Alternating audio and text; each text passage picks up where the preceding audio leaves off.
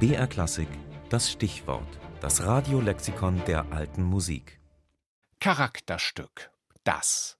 Kurze, an keine spezifische Form gebundene Instrumentalkomposition, häufig mit poetischem oder bildhaftem Titel.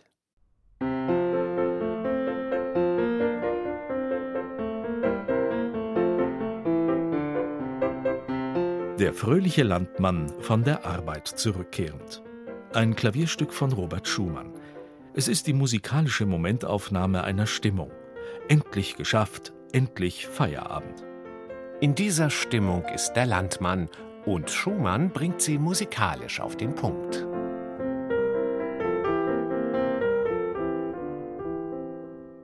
Der fröhliche Landmann ist ein Charakterstück ein Genre, das in der Romantik seine Hochblüte erreichte und in Robert Schumann, dem deutschen Erzromantiker, einen seiner größten Meister fand.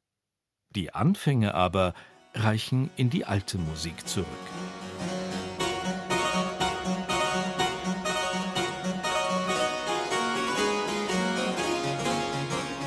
The King's Hunt, des Königs Jagd, heißt dieses Stück aus dem um 1625 erschienenen Fitzwilliam Virginal Book.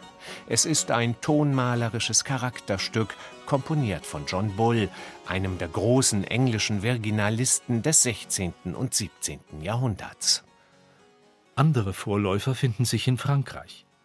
Der Lautenist Denis Gautier stilisierte Allemande und Pavan zu Tombeau, zu musikalischen Totenhuldigungen und die großen Klavesinisten des 17. und 18. Jahrhunderts, Jean-Philippe Rameau und François Couperin, schrieben je vier Bücher von Pièces de Clavecin, die vielfach charakteristische Stücke sind.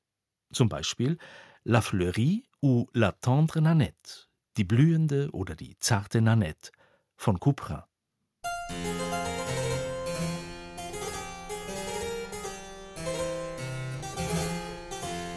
Alle diese Stücke aus Frankreich stehen unter dem Einfluss der seinerzeit prägenden Nachahmungsästhetik und Affektenlehre. Dabei hat das Charakterstück natürlich auch seine Vorläufer in der deutschen Musik, bei Karl Philipp Emanuel Bach oder bei einem gewissen Gottlieb Christian Füge aus Heilbronn, der 1784 zwölf charakteristische Klavierstücke komponierte, die diverse Gemütslagen musikalisch beschreiben. Gerade an solchen Stücken offenbart sich der grundsätzliche Unterschied zwischen dem Charakterstück und den Gattungen der Programmmusik. Diese ist dynamisch, beschreibt Vorgänge und Handlungen. Das Charakterstück ist statisch, zuständlich. Es beschreibt Stimmungen und Empfindungen.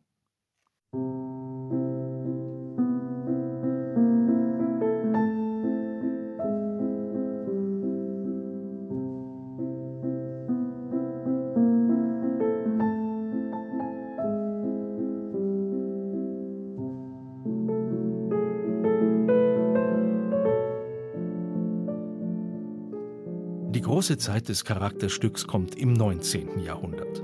Neben Schumann sind Chopin, Liszt und Edward Grieg zentrale Vertreter. Letzte Prägungen bringt das 20. Jahrhundert mit Bela Bartok und den Impressionisten Debussy und Ravel.